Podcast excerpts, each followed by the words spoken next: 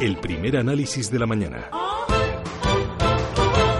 La prima de riesgo retrocedió ayer por sexta sesión consecutiva. Se colocó en 79 puntos básicos. El Tesoro emitió 10.000 millones de euros a 10 años, con una demanda récord, una demanda que superó los 43.000 millones de euros. Los inversores le exigieron una rentabilidad del 1,45% y la participación de los inversores extranjeros fue del 78,2%, en especial de Austria y de Alemania. Juan Fernando Robles, ¿qué tal? Muy buenos días.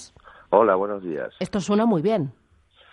Pues sí, la verdad es que suena bien porque obviamente parece que el mercado está valorando que España pues es un país que va a cumplir con su deuda pero pero de sobra, ¿no? Con lo cual el precio es un precio bastante atractivo para para España como emisor, pero también lo es para esos inversores centroeuropeos que necesitan instrumentos en los que invertir y obtener alguna rentabilidad porque su propia deuda apenas les da nada. ¿no?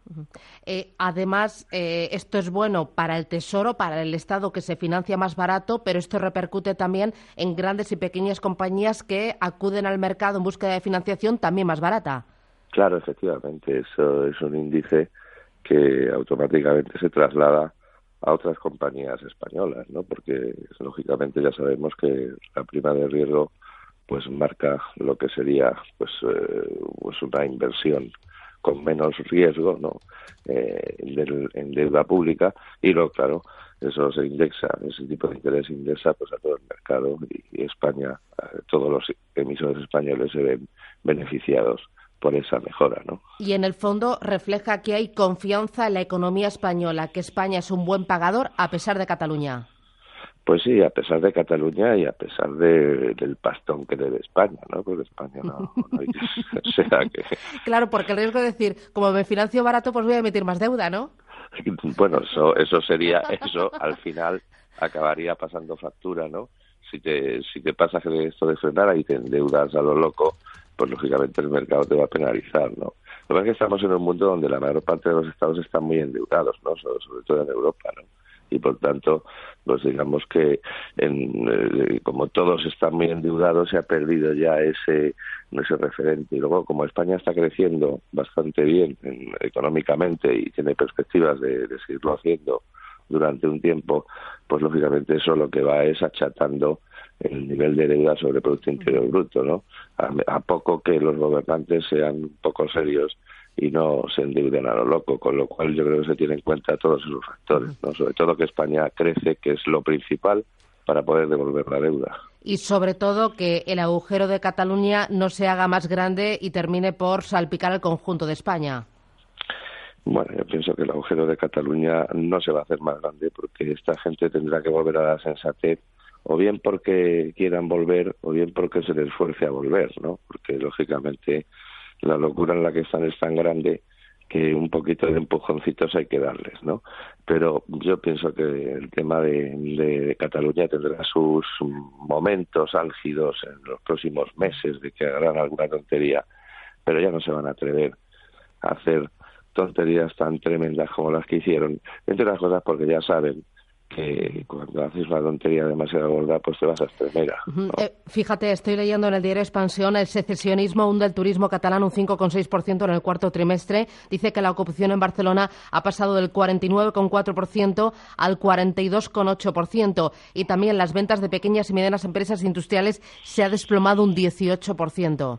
Eh, eh, pues obvio, es decir, es algo obvio. Si la situación se prolonga, el agujero crecerá no hay más. Claro, no, y aparte, aparte hay un problema. Es decir, a veces cuando pierdes un cliente no lo has perdido para cuarto de hora, lo has perdido para toda la, vida.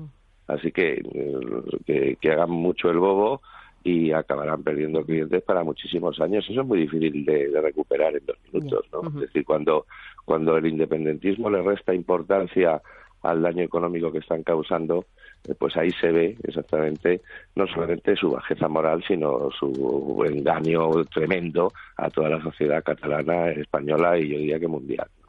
Eh, hay otro asunto que me interesa, eh, tú que sobre todo eh, sigues toda la información relacionada con el sector bancario.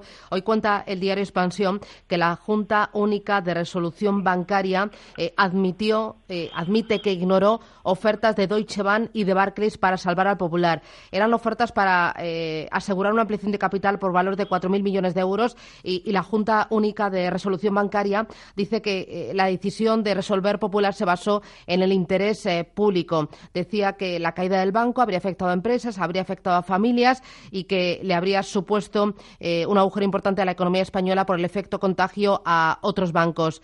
Eh, ¿Ignorar ofertas Deutsche Bank y Barclays podrían haber salvado a Popular?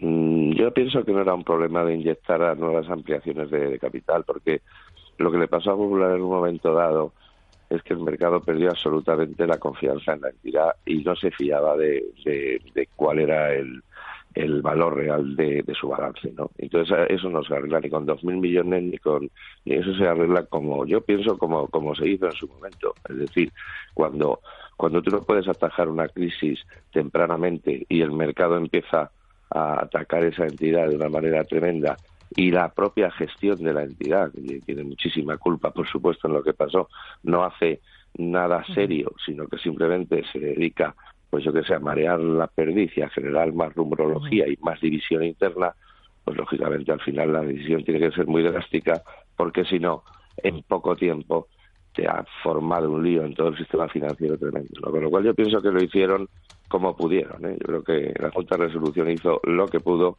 porque en esas circunstancias, la verdad, lo principal es restablecer de un golpe la confianza como se hizo. Juan Fernando Robles, profesor de Banca y Finanzas, gracias por atendernos. Que tengas buen día. Muchas gracias a vosotros. Abrazos.